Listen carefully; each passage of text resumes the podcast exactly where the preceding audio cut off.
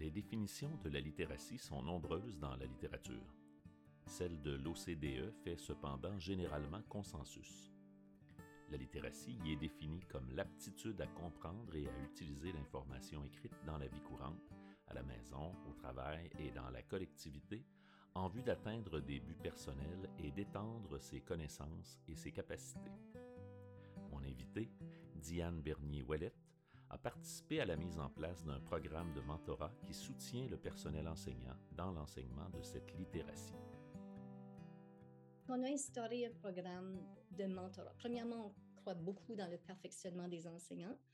On a fait du perfectionnement générique à tous les enseignants et c'était suivi de perfectionnement en cours d'emploi avec ce qu'on appelle, nous, des mentors en littératie, des coachs en littératie, qui allaient en salle de classe et avec les enseignants, mettaient en œuvre ces pratiques-là dans le but que tous nos élèves, grande majorité de nos élèves, puissent atteindre les balises. Et là, attention, ce qu'on veut dire, ce mentorat-là, ça ne veut pas dire que les enseignants ont des problèmes d'enseignement, au contraire. Ce qu'on essaie de dire par ça, c'est que le but qu'on s'est donné, de combler ces écarts-là, puis d'assurer que chaque élève devienne très confiant, très compétent en littératie, parce que la littératie, ce n'est pas une matière, c'est, ça transcende toutes les matières, c'est la base de tout. C'est tellement complexe faire ça qu'on ne s'attend pas à ce que toi, comme enseignant, tu fasses ça tout seul. On s'attend qu'on va travailler en équipe et puis le mentor va être une partie importante, mais aussi il y a d'autres joueurs, tu sais, les orthopédagogues ont encore leur rôle, la direction scolaire a un grand rôle, mais le mentor, c'est ça son rôle, d'être un mentor pédagogique euh, et de collaborer avec toi dans ta salle de classe. Donc, tu connais John Hattie, je sais, ses recherches nous disent que l'âme la plus puissante en éducation qu'on a tout de suite, c'est un groupe d'enseignants convaincus qu'on travaille ensemble en surveillant l'impact de leur enseignement sur l'apprentissage des élèves, en ajustant leur enseignement et leurs décisions systémiques continuellement, peuvent réaliser ce grand but que tous atteignent, euh, les balises, qui deviennent confiants, compétents. Et bien sûr, on nomme ça, ce phénomène-là, l'efficacité collective. L'expertise de l'enseignant, c'est la clé de la réussite. Et le leadership qui permet ça, c'est l'autre clé de la réussite, à mon avis. Puis avoir des, accompagnateurs, ça comble le trio. Là. La direction, l'enseignant, le mentor. Quand c'est solide dans une école, tu peux être certaine qu'il va y avoir de la réussite dans l'école. On a parlé un petit peu de John Hattie tout à l'heure. Je voyais qu'il n'y a pas si longtemps, il y a trois ou quatre ans, tu as assisté à une de ses conférences à Toronto. J'aimerais ça t'entendre me parler un peu de lui parce que, bon, moi, je n'ai pas eu la chance de le rencontrer. J'ai vu quelques vidéos de lui, mais ce n'est pas la même chose, évidemment. Est-ce que le type est aussi inspirant que ses écrits? Visible Learning, tu faisais référence tout à l'heure à ce qu'il disait sur l'importance des équipes et de la concertation, mais tout ce qu'il dit sur l'importance de la rétroaction, du feedback, tout ce qu'il dit sur l'importance de la relation de l'enseignant avec les élèves, euh, pour moi, c'est des choses qui m'ont fait beaucoup de bien parce que ça a beaucoup conforté ma conception des choses. Et là, je voyais ça à travers des données qui n'étaient mm-hmm. pas seulement des idées ou des conceptions, mais véritablement le produit d'études. Alors, je reviens à ma question de départ. Est-ce que John Hattie est aussi inspirant que ses écrits? Oui, absolument, parce qu'il est tellement passionné. Écoute, pour écrire tous ses livres, il a dû consulter des, milliers de méta-analyses, beaucoup de recherches autour d'une même thématique, puis il fait la synthèse. Puis moi, je suis comme toi, Max, ça a eu le même effet pour moi. Lui, il est venu valider des choses qu'on faisait. On, on pensait qu'on suivait notre gros bon sens, mais aussi surtout les recherches. Euh, mais lui, il est venu valider plein de choses. Il est venu valider, par exemple, que c'est important qu'on connaisse les buts d'apprentissage, que c'est important que les élèves les connaissent, les buts d'apprentissage, qu'on ait co-construit avec les élèves les critères de réussite. Donc, ça, tout ce morceau-là de l'évaluation formative, d'avoir des buts clairs, que les élèves soient impliqués, qu'ils connaissent les buts et tout ça. Pour moi, c'était, vraiment merveilleux, puis ça nous a amenés dans des bonnes directions. Euh, l'autre chose, il nous a appris que l'enseignement direct, l'enseignement explicite, des stratégies, l'enseignement explicite des éléments graphophonétiques, la conscience phonologique, de, des stratégies de lecture, c'est important. La rétroaction, combien la rétroaction. Donc, lui, il a démêlé ce qu'il a fait pour moi quand, quand j'étais plus au, leadership du système, c'est de taire, faire taire les voix qui disaient oui, mais. Oui, mais, mais la famille fait rien. Oui, mais cet élève-là, a, as-tu lu son dossier? Ou, euh, oh mon Dieu, ma classe, j'ai toujours 25 élèves à chaque année. Qu'est-ce que tu veux que je fasse avec ça? Il a confirmé que oui, la famille est importante, absolument. J'oublie le, le, coefficient, mais il a 15 autres choses qu'on peut faire à l'école qui ont encore plus d'impact. Diane Bernier-Ouellette est convaincue depuis plusieurs années de l'importance de la littérature jeunesse en salle de classe. Elle siège d'ailleurs au conseil d'administration de l'organisation de mots et de craie, pilotée par Yves Nadon. C'est en cherchant des solutions et des pratiques innovantes qu'elle avait découvert l'approche proposée par ce dernier. Une des actions que nous avons prises, c'était de fouiller pour voir est-ce qu'il y a des enseignants à quelque part qui ont des pratiques où les enfants adorent apprendre, deviennent confiants, deviennent compétents? Puis on était tombé sur une vidéo d'Yves Nadon euh, donc, mon collègue et moi, on a pris contact avec lui, puis on l'a fait venir à l'île du Prince-Édouard. On, admirait beaucoup ses croyances, sa façon de faire et tout ça. On a amené un groupe d'enseignants visiter sa classe. Donc, on a passé une couple de jours là-bas. Un être, Yves, c'est un être extrêmement généreux qui partage ses pratiques avec tout le monde.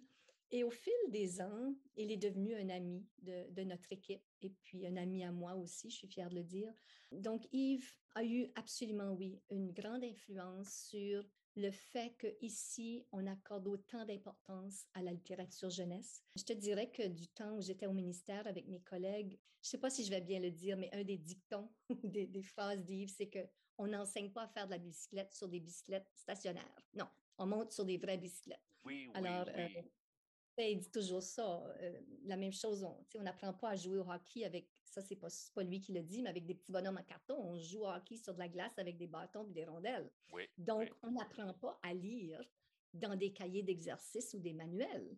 Nous, dans notre province, 20-25 euh, ans passés, on a décidé de mettre de côté tout ça, des manuels et cahiers d'exercice, et d'enseigner euh, la grande majorité du temps avec la littérature jeunesse ou des vrais livres. Et au fond, c'est une décision très difficile. Ça n'a pas été difficile à la prendre, mais c'est difficile de la, de la mettre en action continuellement parce qu'on n'a pas une seule librairie française à Lille. Donc, il faut, c'est un travail monstre, là, d'identifier ces bons livres-là et s'assurer que ces livres se trouvent dans nos classes. Alors, nous, on a décidé que, et là, j'emprunte une phrase à Paula Rogovin, que Yves m'a fait connaître, c'est que les livres aident nos élèves à mieux se connaître ils aident les élèves à connaître les autres et connaître le monde qui les entoure afin qu'ils puissent agir sur ce monde et le rendre meilleur. Donc, les livres, écoute, on ne peut pas enseigner sans ça. Puis, euh, en plus de les exposer et les entourer de livres, on doit leur donner du temps pour lire. On doit leur enseigner comment lire les fondements, mais aussi comment réfléchir en lecture quand ils lisent. Alors, on s'est dit, si on veut que nos élèves deviennent des lecteurs, et ensuite des ados, des adultes qui vont continuer de lire, qui s'identifient comme lecteurs avec leur propre goût et intérêt, mais on doit leur fournir des livres. Donc, ça se continue encore de nos jours, après 20-25 ans. On a une équipe de mentors fantastiques au ministère, comme sur ce cas-là, qui lisent des centaines de livres à chaque année, qui visitent des librairies françaises au Nouveau-Brunswick et au Québec, qui achètent des livres pour toute la province. C'est un travail monstre. Aussi, aux deux ans, on organise un salon du livre. Oui. Euh, tu, as déjà assisté d'ailleurs. Où j'ai été euh, faire un tour où on s'était rencontrés, effectivement. Exactement. Puis, on invite nos auteurs que nos élèves adorent.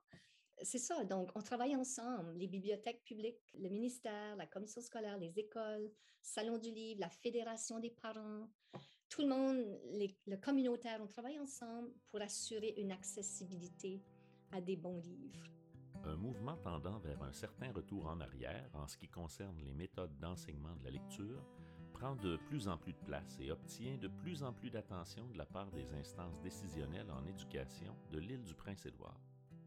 Cette situation préoccupe Diane Bernier-Ouellet. Il y a un courant présentement qui est très fort et qui est très organisé. Et ce courant-là nous propose de revenir à une approche très intensive au niveau de l'enseignement des fondements en lecture. Donc, les fondements, c'est la conscience phonologique, c'est euh, les connaissances des, des, euh, de la graphophonétique, des habiletés de décodage, d'encodage pour tous les élèves. Donc, c'est ça les fondements. Puis, l'historique de l'enseignement de la lecture nous a enseigné depuis très longtemps que développer ces habiletés fondamentales-là, c'est essentiel parce que le langage, ça se développe naturellement. Quand les petits grandissent, si on sont entourés de gens qui leur parlent, qui les stimulent, ils vont apprendre à parler naturellement. Mais la lecture, ça doit être enseigné, ça ne s'apprend pas naturellement. Moi, ce que je trouve qui est préoccupant dans ce courant-là, c'est que je vois des systèmes scolaires au complet mettre de côté tout ce qu'ils ont fait depuis les dernières 20 années et se lancer complètement sur une autre piste parce qu'il y a un courant, parce qu'il y a des voix fortes, parce que des, les médias en parlent beaucoup tout de suite. Et ça, ça veut dire mettre de côté les recherches de Allington qui nous ont clairement appris que le temps passé à lire et à écrire était vraiment important. Ça met de côté les propos de Mme Giasson, ça met de côté les recherches de Marie-Claude, de, de, plein d'autres gens. J'ai une citation sur mon bureau, c'est encore une fois de John Hatt. Il y, a, eu une influence, une grande influence sur ma pratique et mes pensées, mes croyances, mais la citation, c'est qu'il nous rappelle dans son ouvrage Visible Learning que c'est essentiel de connaître l'impact de nos actions que ce soit au niveau de notre enseignement, nos décisions systémiques, et qu'il ne s'agit pas d'agir parce qu'on l'a toujours fait ainsi ou parce que d'autres le font, mais parce que nous savons que nos actions ont un impact sur l'apprentissage des élèves. Et moi, j'ajouterais des attitudes.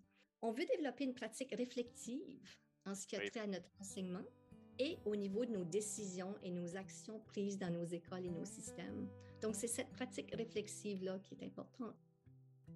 Le temps passe, il me reste une question. J'aimerais ça que tu me dises si tu as un souvenir d'un enseignant une enseignante que tu as rencontrée qui a été ton enseignant, soit au primaire, soit au secondaire, soit peut-être par la suite, une personne euh, dont tu gardes un souvenir marquant? Euh, j'ai peut-être pas une enseignante comme telle, mais j'ai des, des bribes ici et là de gens que je sais qui m'ont influencé au fil des ans. Euh, je me souviens d'une enseignante à l'université. Ça, c'était après que j'avais terminé mon bac et je continuais à prendre des cours. et puis, c'est ça, justement, elle, nous, comme enseignante, euh, elle nous donnait du temps pour lire pendant les cours et du temps pour écrire et de converser autour des livres. Et normalement, dans les cours universitaires, les gens ne faisaient pas ça. J'ai adoré. Je pense que probablement une des personnes qui m'a marqué aussi, c'est Madame Giasson, c'est Jocelyne Giasson.